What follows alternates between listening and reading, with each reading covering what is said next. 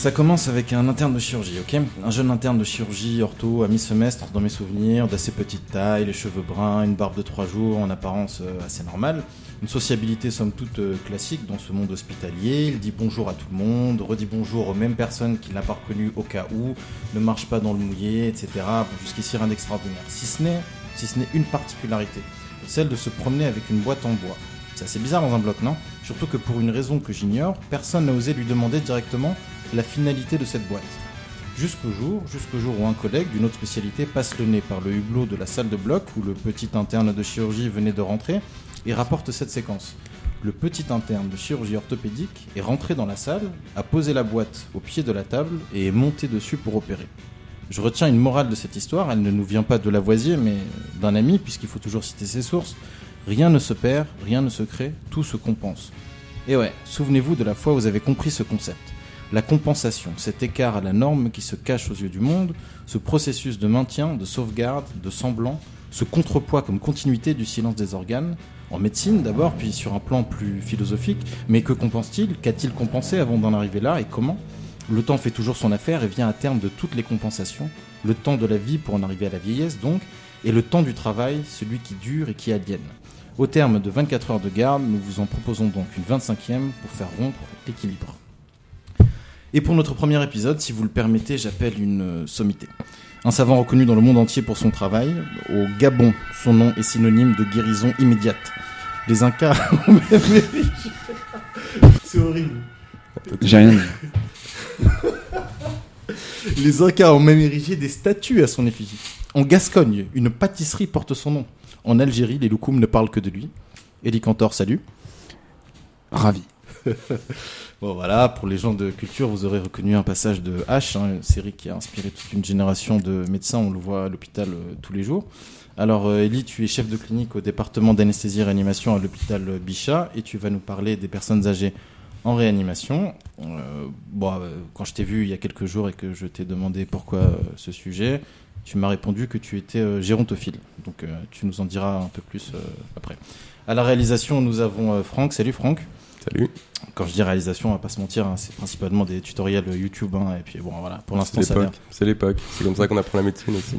ça a l'air de marcher. Pour te poser les questions sur ce topic, nous avons avec nous Nabil. Salut Nabil.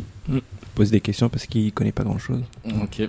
Bon, Nabil, euh, il dit ça, mais quand j'ai parlé de Loukoum et d'Algérie, il m'a corrigé en disant que ça venait de Turquie. Donc, euh, Elie t'aura compris qu'il s'agit là de notre caution intellectuelle. Évidemment. Euh, Et culinaire. le- et culinaire, notre caution France Culture, voilà.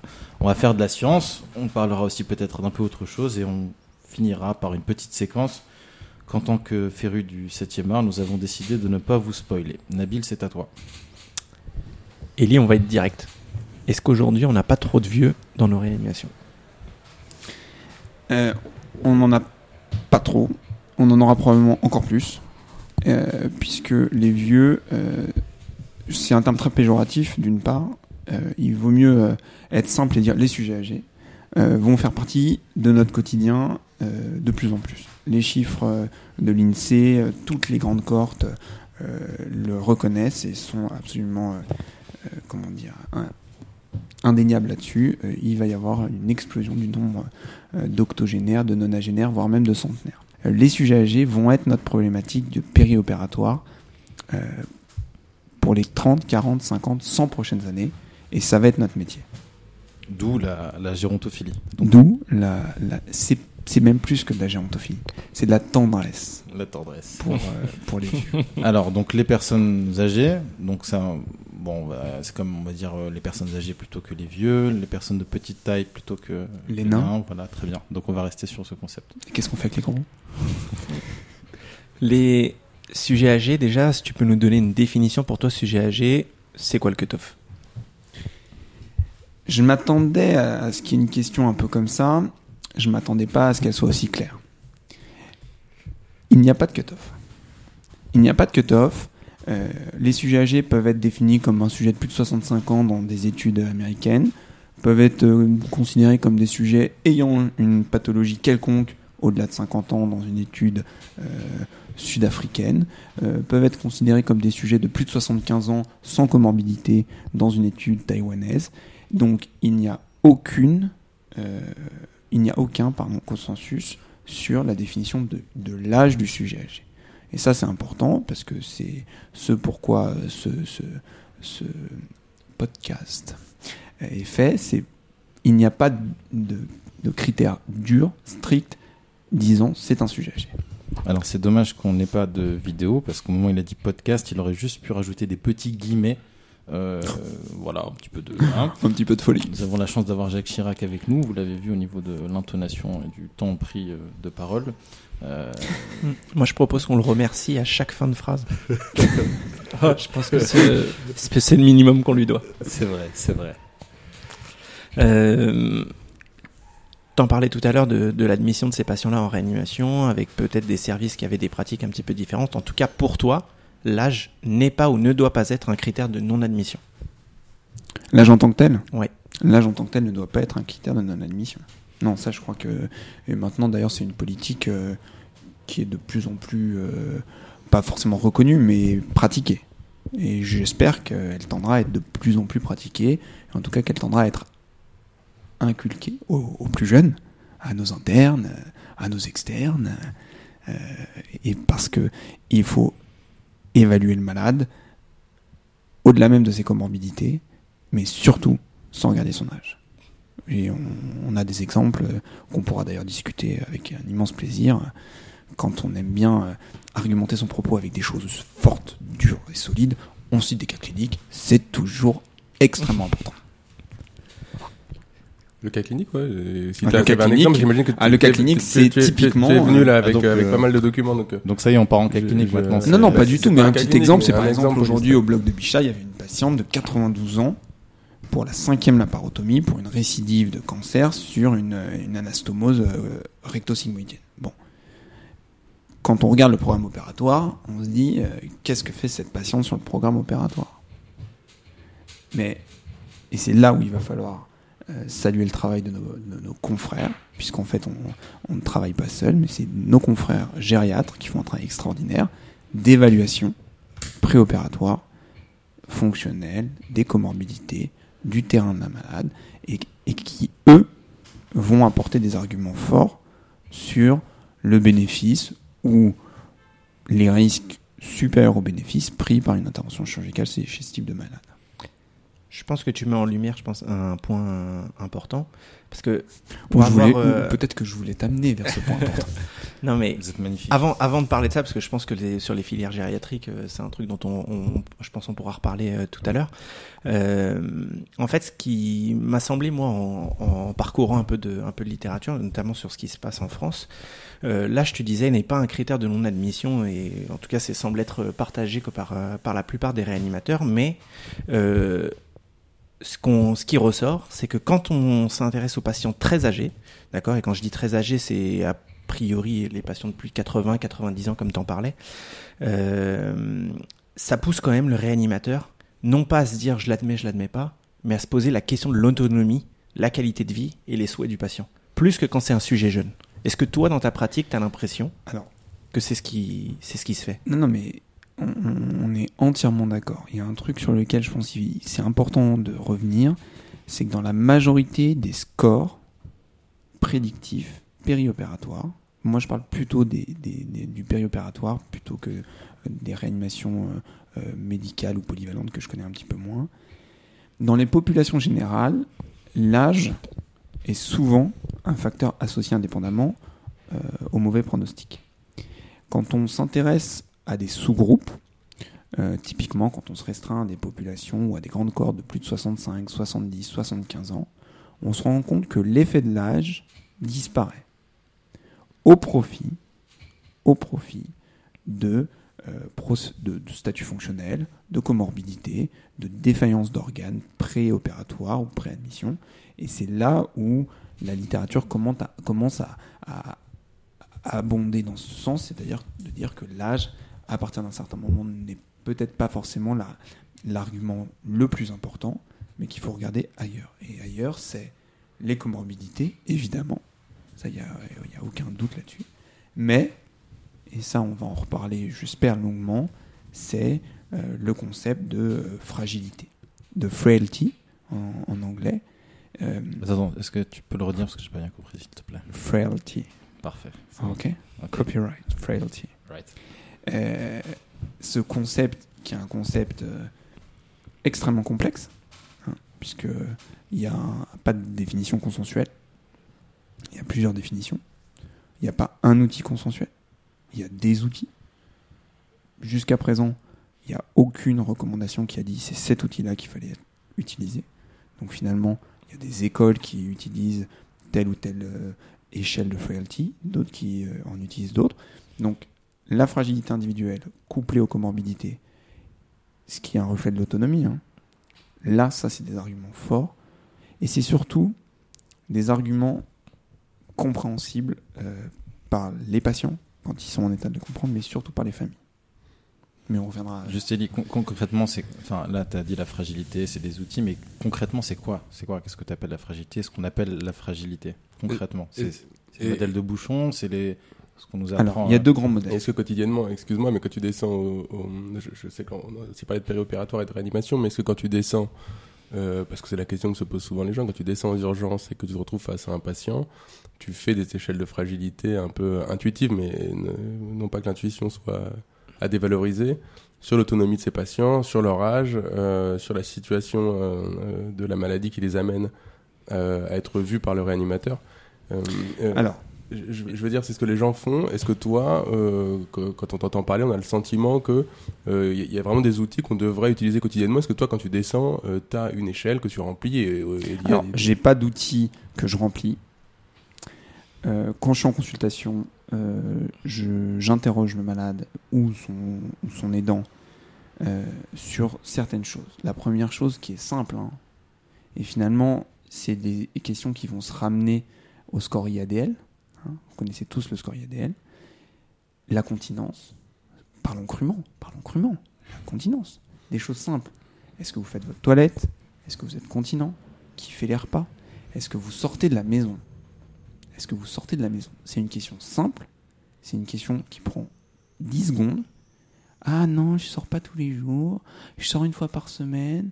Je sors une fois, euh, une fois par mois quand mon fils vient, etc. Et là, on se rend compte que on va être, que le- patient va ouvrir, comment dire, va, va rapidement vouloir parler avec, euh, avec l'interlocuteur et va surtout amener des informations extrêmement simples mais extrêmement pertinentes. Ah non, vous avez raison, docteur, je sors pas.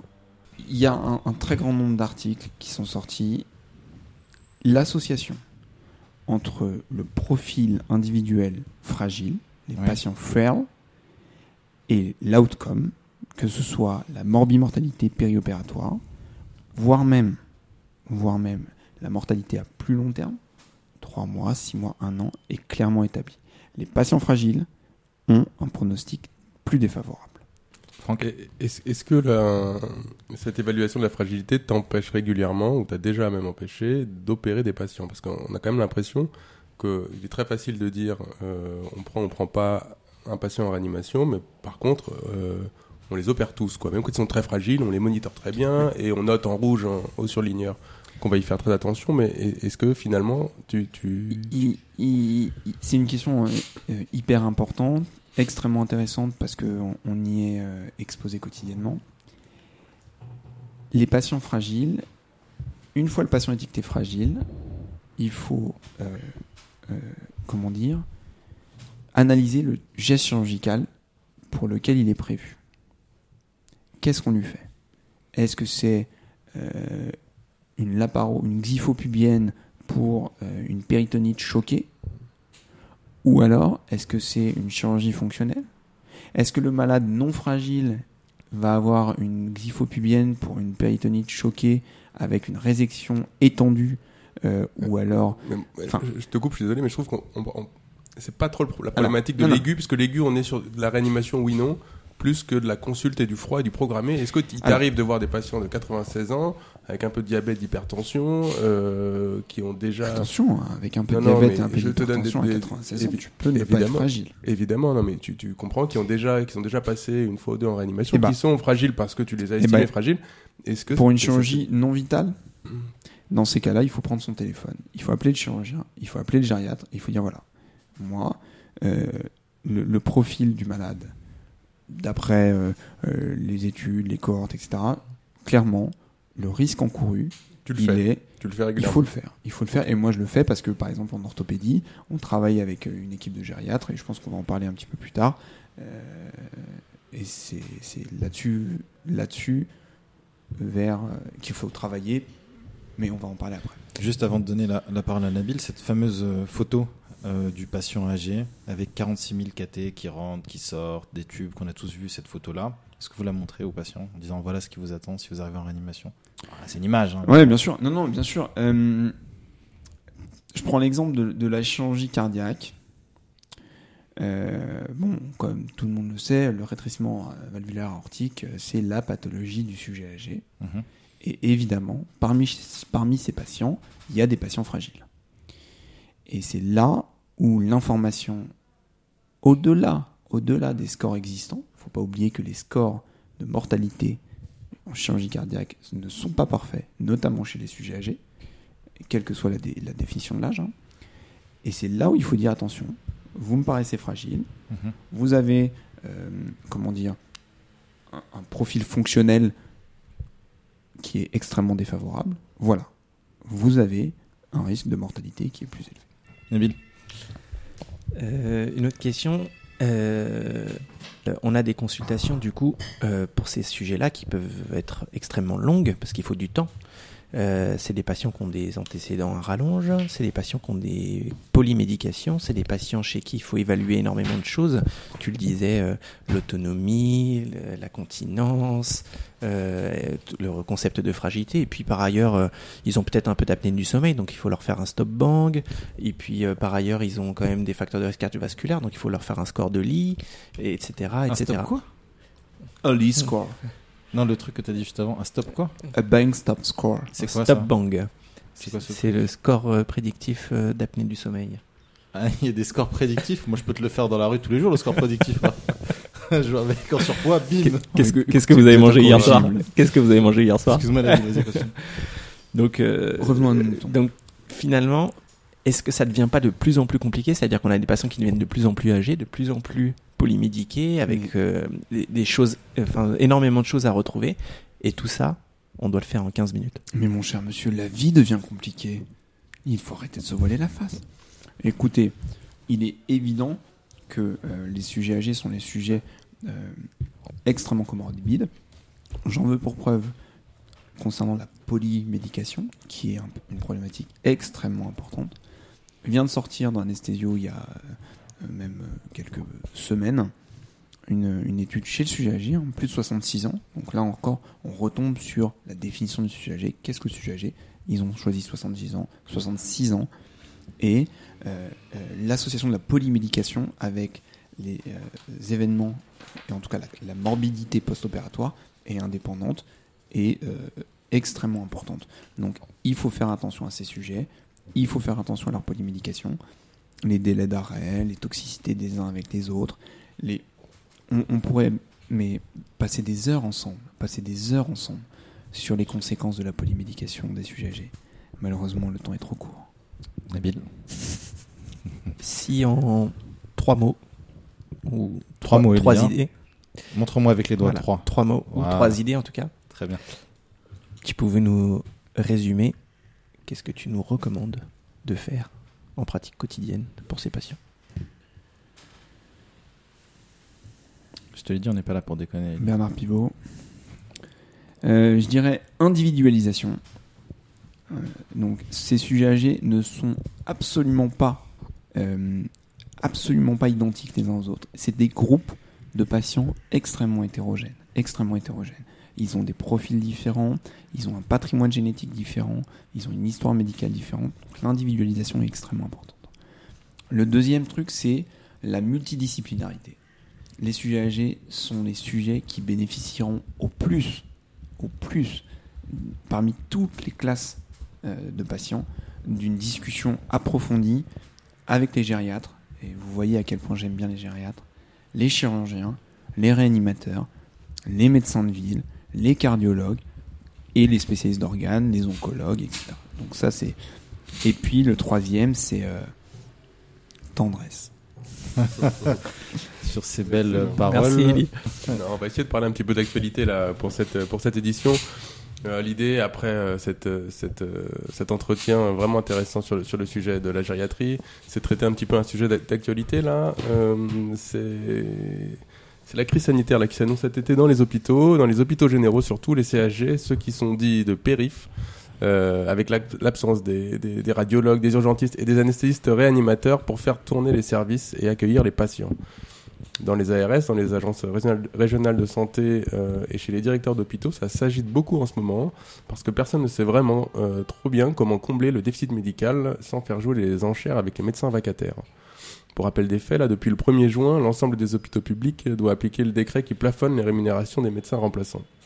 Ces derniers qui ont moyennement apprécié euh, d'être désignés comme des mercenaires pendant tout l'hiver et d'être accusés de raqueter le service public ont créé un syndicat pour se défendre, le syndicat national des médecins remplaçants des hôpitaux.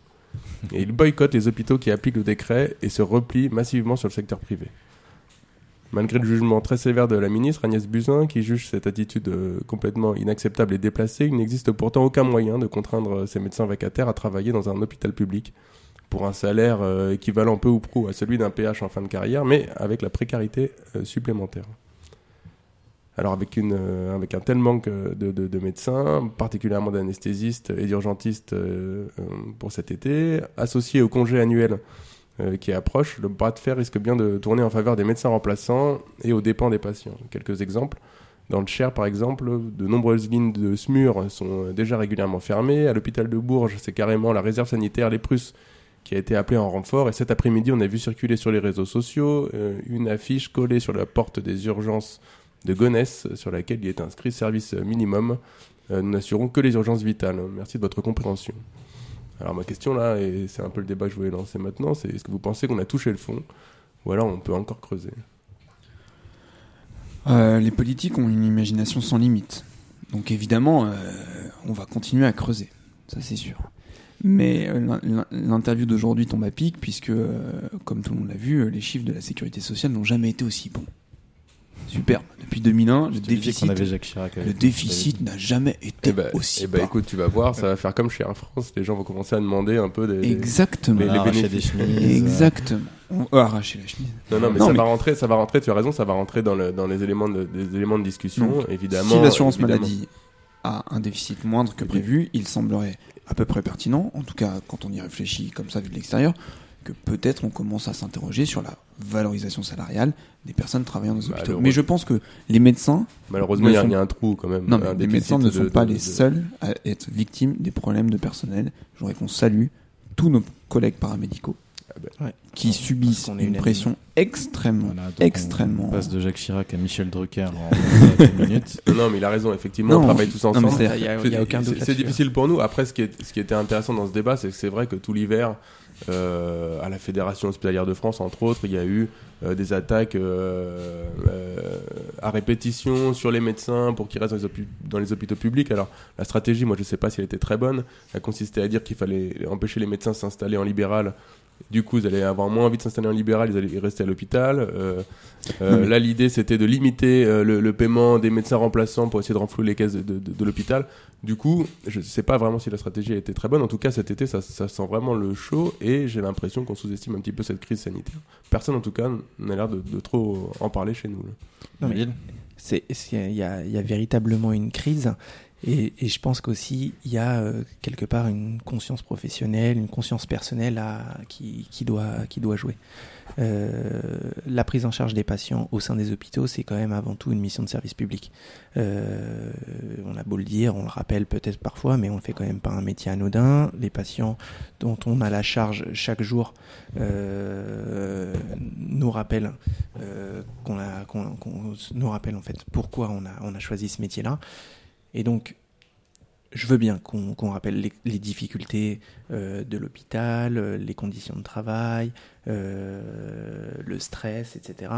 Malgré tout, est-ce qu'à un moment donné, il ne faut pas un peu d'investissement de chacun pour faire en sorte que tout aille au mieux. Tel- Ça a été l'argumentaire de l'hiver. Bon, après, c'est intéressant d'aller sur, sur le site du syndicat national des médecins en, en remplaçant des hôpitaux. C'est là, incroyable, ça. SNMR, euh, On dirait une sorte de. H. ils ont, ils- non, mais c'est un argumentaire qui peut se tenir dans le sens où ils disent nous, quand vous nous donnez euh, 2000 balles les 24 heures, euh, en fin de compte, c'est pareil qu'un PH dans la deuxième moitié de sa carrière, quand vous le payez avec les charges comprises, euh, le- les taxes. Sauf qu'ils disent donc finalement, on coûte pas plus cher à nouveau l'hôpital, donc arrêtez de nous accuser de plier les caisses. Et par contre, nous, on est précaire, on n'a pas de retraite, on n'a pas d'assurance. Évidemment. Donc, donc voilà, c'était leur argumentaire. Mais- Après, est-ce qu'il se tient? En tout cas, il, Mais il honnêtement, Franck, je suis d'accord avec toi quand tu parles de, du, du coût en tant que tel. Peut-être que le coût il est pas plus élevé. Maintenant, l'investissement d'un PH dans un service c'est pas le même investissement qu'un mec qui vient faire 24 heures. Ah bah ça, c'est ça et c'est ça le vrai problème.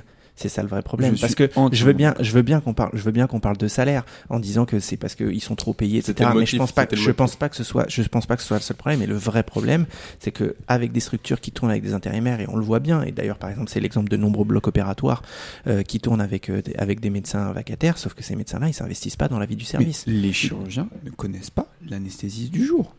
Comment vous voulez discuter d'un malade qui se complique dans les étages quand l'anesthésiste du jour, et je parle pas de structure libérale, je parle de CHG euh, partout en France. Si le chirurgien ne connaît pas l'anesthésie du jour, comment voulez-vous que la continuité des soins euh, soit, soit, soit, comment dire, adéquate et optimale pour la prise en charge des malades? C'est ça le problème. C'est juste ça le problème. Bon, très bien. Euh, on a parlé, on a fait un peu de science, hein, t'es d'accord? J'ai entendu les mots euh, méta-analyse. Non, méta-analyse, dit un Pas encore, mais on peut en parler, hein, peu, évidemment. ouais. hein. Il me semble. Hétérogénéité des méta-analyses avec Voilà. un immense Tu plaisir. n'as pas prononcé. En fait, vous n'avez pas fait euh, attention, mais Eli, il avait une liste de mots euh, à placer pendant vrai, pendant l'interview. Et je vois qu'il y en a certains qui l'a pas coché. C'est vrai. J'ai vu le mot ragondin. Euh, propension. Voilà. euh, télomérase, tu m'avais dit un Qui petit peu. Ah, qui deux, c'est bien. Ah oui, Non, mais- télomérase, c'est très Alors important voilà. chez Juste- sujet. Ouais, mais on va pas en parler pas maintenant. fait Et je vais. tout de Ah, il faudrait qu'on fasse, faudrait qu'on, faudrait qu'on réinvite Eli alors. Non, non, non. Ouais, Peut-être qu'on pourrait non, non. une émission prochaine sur la métabolomique. Voilà.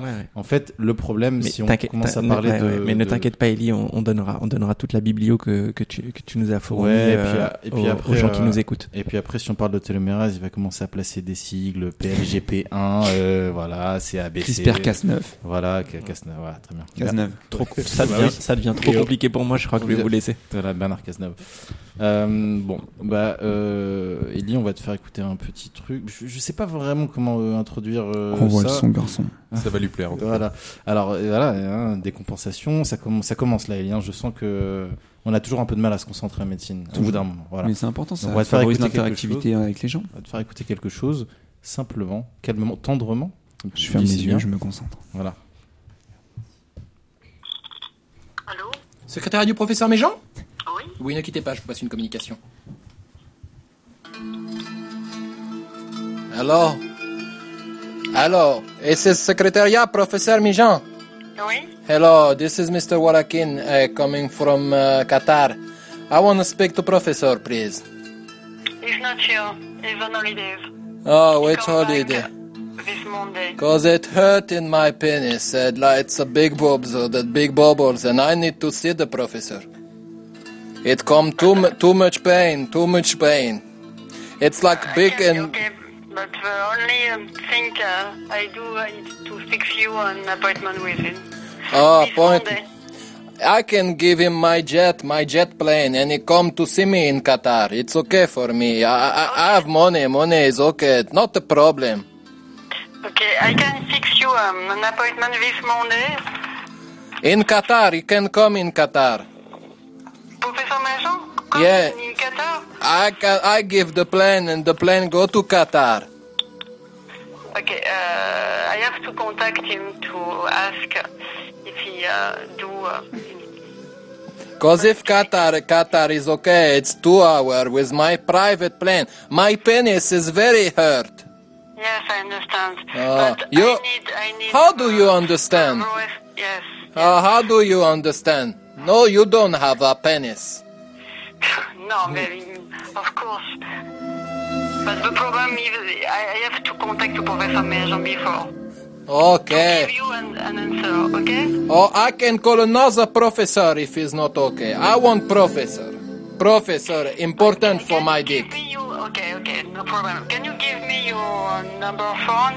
Okay, I give you. واحد واحد I don't understand, I'm sorry. واحد واحد I, I don't تريتا understand. تريتا اه خمسة واحد واحد In English, please. I'm sorry, I was speaking in Arabic. I, I don't speak Arabic. I'm sorry. I tell you in English. it's three, three, double three. Free, free? three oh, di- no, first you dial. Plus five, four, I don't have. Five four. Five four. Yeah. eight, uh, two, Eight, two, three, six, three, six, seven, one, seven, five, six, three, one, eight, eight, nine, nine, double four. Okay, I repeat. Okay, repeat again. Four, three, Yeah, two, yeah. three, six, Okay, seven, seven, one, okay. three, one, Yeah, eight, eight, it's good. nine, nine. I like four, it. four. Mm, yes, Is it correct? it's perfectly correct. Perfect. And, and uh, can you give me your, your name, please? Okay, my name is Sheikh Sheikh, yes. Emik Abdul Wahab. Abdul Warak. Haj Hamadi. Then uh, Sheikh Abdul Wahab and then Haj Hamadi. Ah, yes, okay. And the Professor Maison don't uh, know you. No, no, but I'm famous in the world. I have the biggest dick in Qatar. Okay. So he know me, he understood, he, he, he see it. In the magazine, in the video game. Okay. I, I give you my uh, my my direct phone, Okay, I have to read it. and my name is Tournade, Okay. and you ask uh, you ask. Uh, How do you write it? What? How do you write tornado? Okay. Can Like a tornado. Like the. you- okay. Can you wait just a moment, please? Of course I wait. Ok, terminé. Je sais pas qu'est-ce qu'on peut dire après ça. Euh, Ah, tu peux En fait- t'expliquer un petit peu qui. Non, mais le- bon, euh, je vais le présenter rapidement. Voilà, il s'appelle Arnaud, il est, il est urologue. Vous allez euh, apprendre à le connaître. Je, je pense qu'il vous donnera des nouvelles très vite. Ça me fait l'effet. ah, on va pas se mentir, je l'ai entendu une dizaine de fois ce truc, mais facilement une dizaine de fois. Ça me fait comme les comme les films de Christopher Nolan. À chaque fois, il y a un nouveau truc qui me fait rire. Hmm.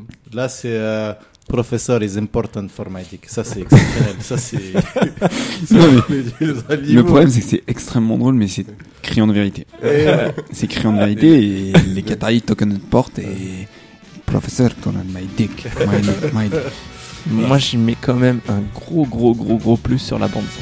Ah, bah oui. Euh, lui, il a Bah ouais. plus qu'un gros plus. hein. tout, un tout, gros- tout, tout est dans la bande son. C'est très très fort. Allez, on se retrouve bientôt pour un nouvel épisode de la 25e heure de garde. Ciao. Bisous. Ciao.